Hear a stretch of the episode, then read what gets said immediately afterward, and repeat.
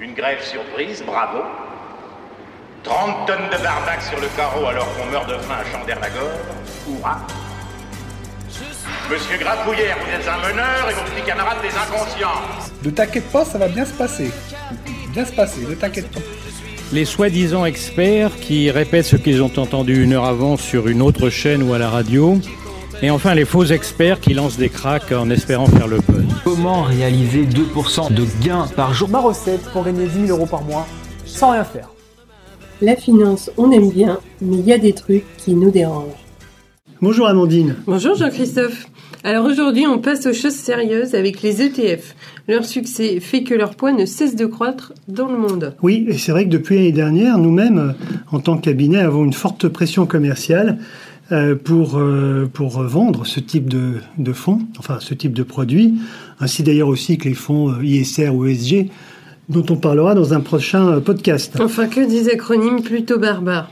Commençons donc par les ETF, traduction littérale Exchange Trade Fund, également appelé un tracker. C'est un fonds qui cherche à suivre le plus fidèlement possible un indice boursier, à la hausse comme à la baisse. Ils peuvent être vendus tout au long de la journée et il en existe plusieurs types. Oui, alors par exemple, un ETF sur, euh, sur un indice comme le CAC 40 Oui, par exemple. Et tu as aussi les ETF sur indices de stratégie, qui eux reproduisent la performance d'autres indices, intégrant des stratégies d'investissement plus sophistiquées. Enfin, tu as les ETF avec une possibilité d'effet de levier où tu multiplies à la hausse comme à la baisse, et donc tes gains ou tes pertes. Oui, alors on commence déjà à être dans l'ingénierie financière de haute volée. Euh, mais pourquoi ce succès des Alors, ETF? deux arguments sont souvent mis en avant. Le premier, c'est les frais réduits, contrairement aux fonds actions traditionnels qui sont gérés plus activement. La deuxième, c'est l'idée que sur le long terme, les indices font mieux que la gestion traditionnelle. Par surtout le biais d'un raccourci sémantique, on oppose la gestion passive, les ETF, à la gestion active des fonds traditionnels. Donc, ok, si j'ai bien compris, j'achète un indice boursier par exemple, donc du coup je me creuse pas la tête sur sa composition en partant du principe que euh, le CAC fera mieux qu'un un gérant actif euh, qui vend et qui achète tous les jours. C'est ce que beaucoup pensent et c'est bien là le problème. Régis Yankovici, qui est fabricant de portefeuilles en ETF et dont on s'est inspiré pour le podcast, affirme que la gestion passive, eh bien, ça n'existe pas.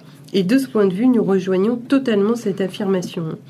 Les fervents défenseurs de la gestion passive estiment que les marchés actions ont réalisé une performance de plus de 7% sur le long terme. C'est vrai si tu prends les 50 dernières années. Mhm. Mais est-ce que tu penses que nos clients ont un horizon de 50 ans devant eux Euh, pas vraiment, non. hein. Moi je dirais plutôt entre 5 et 8 ans. Alors, je vais te prendre un exemple avec euh, l'Eurostock 50, euh, qui est l'indice des 50 plus grosses entreprises Mhm. européennes. Et bien là, c'est un peu la soupe à la grimace. Si tu regardes de 2006 à 2008, on est à moins 6%, de 2003 à 2011, plus 1, et de 2007 à 2015, moins 0,5. Ouais, c'est pas terrible. hein.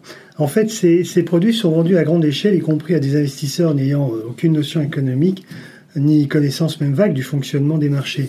Et une fois de plus, le marketing, par le biais de raccourcis, euh, fait croire à une gestion plus simple, sans frais et euh, sûre et rentable.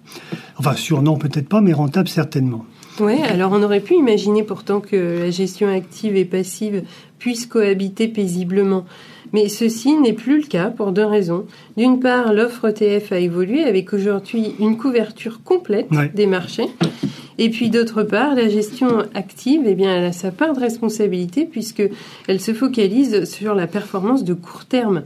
Hein, alors ceci, ça alimente une concurrence ridicule afin d'apparaître favorablement dans des classements scrutés fébrilement par des investisseurs ayant besoin de justifier leur choix. Ces, donc, ces deux univers, eh bien, ils sont donc rentrés en collision à partir de 2008. Mm.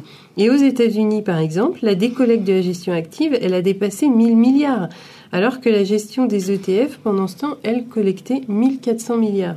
En synthèse, la gestion active doit se différencier et présenter des performances éloignées, éloignées pardon, euh, de celles des indices. Quant aux investisseurs, ben, il y aura toujours un choix à faire, ce qui à l'évidence contredit que la gestion passive est un non-choix. Tout à fait. Mais bon, on arrête là, puisqu'on est aux 4 minutes. Oui, Donc c'est fini pour aujourd'hui. Et la prochaine, ça sera le podcast de Noël, le bilan de l'année. ah ben voilà, avec les guirlandes, les boules euh, et la dinde confinée. Oui, et oublie pas mon cadeau. Surtout pas. À bientôt Amandine. À bientôt. Ça vous a plu? Vous en voulez encore? Commentez, partagez, écrivez-nous et on vous fera un podcast aux petits oignons. On prendra le temps pour tout vous dire sur le sujet qui vous intéresse. Vous verrez, tout va bien se passer.